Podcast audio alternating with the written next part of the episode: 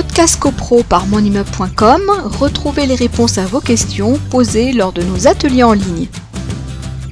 Alors souvent, il y a des cours intérieurs. Des fois, donc il y a aussi des, par exemple des, locaux commerciaux, des, bureaux. Les personnes maintenant fument à l'extérieur puisqu'on n'a plus le droit de fumer à l'intérieur. Bon, et ça, les odeurs remontent. Moi, j'ai un cas personnel, j'ai un locataire qui est juste en dessous de chez moi, en, dessous de chez moi, et lui, il, c'est un amateur de cigares. je ne vous raconte pas comment les odeurs de cigares remontent et, et ça rentre chez moi. Ça, se fauve, je ne sais pas comment ça, ça, peut se faire. Ça passe sous ma porte d'entrée et ça arrive chez moi. Euh, alors pour, pour Jacqueline Entrée, là c'est encore un autre sujet.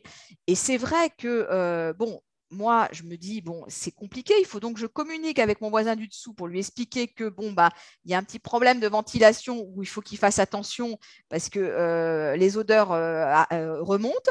Et là, Isabelle, ce cas de figure, il est.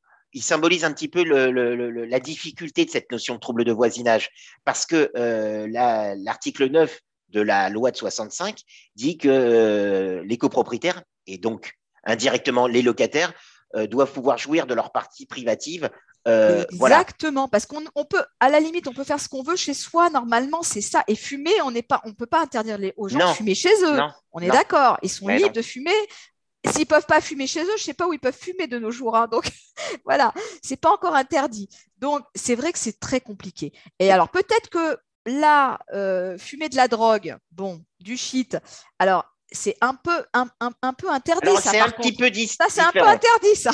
C'est un peu différent. Est-ce qu'il y a moyen de euh, faire quelque chose? Bah, euh, Là, j'allais dire, euh, c'est on part du principe que cette personne fume de manière récréative, mais elle fume quelque chose de manière récréative, quelque chose qui est illicite. Maintenant, si on lui fait comprendre et que, parce que c'est une odeur en plus caractéristique, on le sait, etc. Bon, très bien.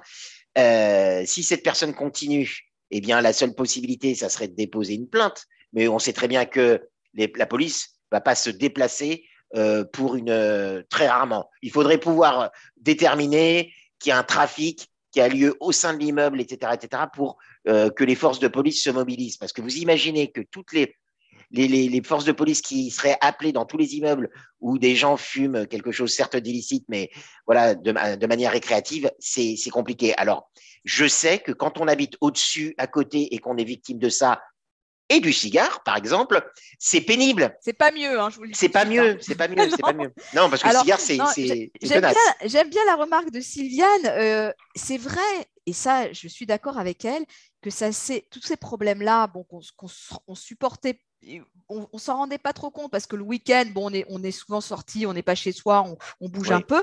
Mais avec le télétravail, eh ben oui, on est pour certains toute la journée chez soi et toute la journée avec un potentiel fumeur en dessous ou au-dessus.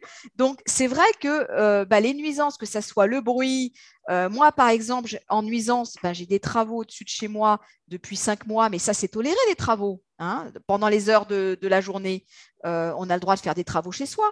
Mais quand je suis en télétravail, en visio avec mes clients, eh ben, c'est vraiment une gêne.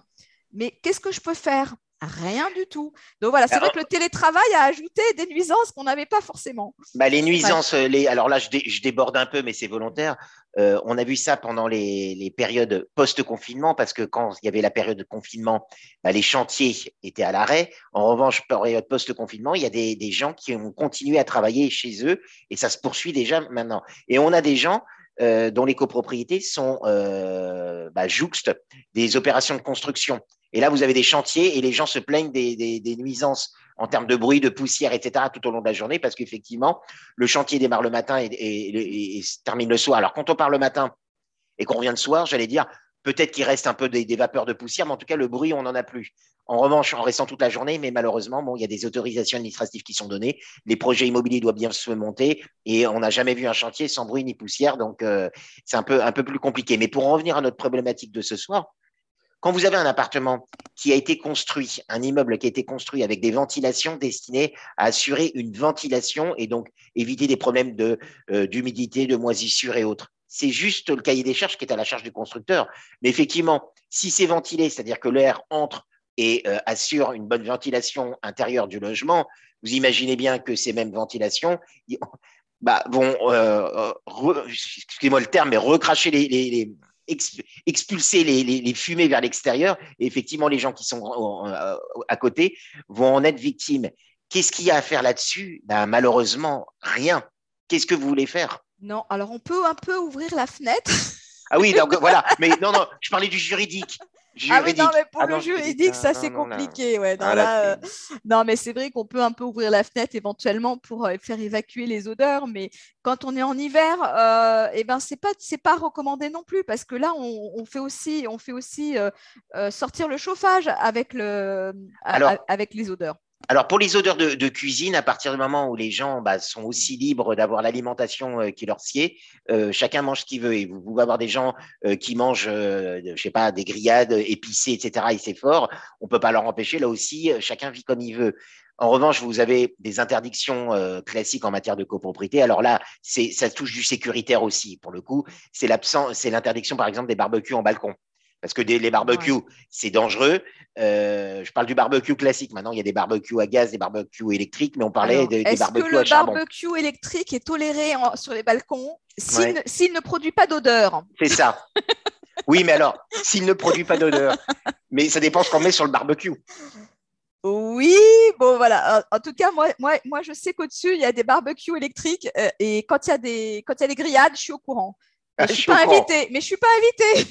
Donc en fin de compte, si je comprends bien, Isabelle, tu as le déjeuner au-dessus où tu n'es pas invitée peut-être un ah, jour, et pour clore cette, ce magnifique barbecue, tu es invité potentiellement à prendre un cigare à l'étage inférieur. Eh bien, écoute, je crois que mon immeuble est euh, une caricature de, de, la thématique de ce soir. je crois que j'ai tous les problèmes. Mais je pense que tu n'es pas la seule. Alors, pour, pour, en revenir, alors, je voulais quand même euh, te demander, parce que bon, euh, je parlais des travaux tout à l'heure, mais pour certains, ça peut être la tondeuse, euh, ça peut être bon. Alors la tondeuse, alors la tondeuse, euh, là on est dans, en maison individuelle, mais si c'est la tondeuse en copropriété, bah, la tondeuse, il y a un contrat d'entretien des parties communes, il n'y a pas de, il a pas de nuisance à partir. On peut en discuter en copropriété en disant, on souhaiterait que l'entreprise qui est en charge de l'entretien de nos, pelouses intervienne dans tel créneau horaire, etc., parce que ça nous arrange on peut, tout ça, c'est, on le vote en assemblée générale et puis après le contrat qui est passé avec le prestataire de service, bon, on négocie avec lui les périodes d'intervention. Donc ça, c'est possible. Podcast CoPro par monimmeuble.com, retrouvez les réponses à vos questions posées lors de nos ateliers en ligne.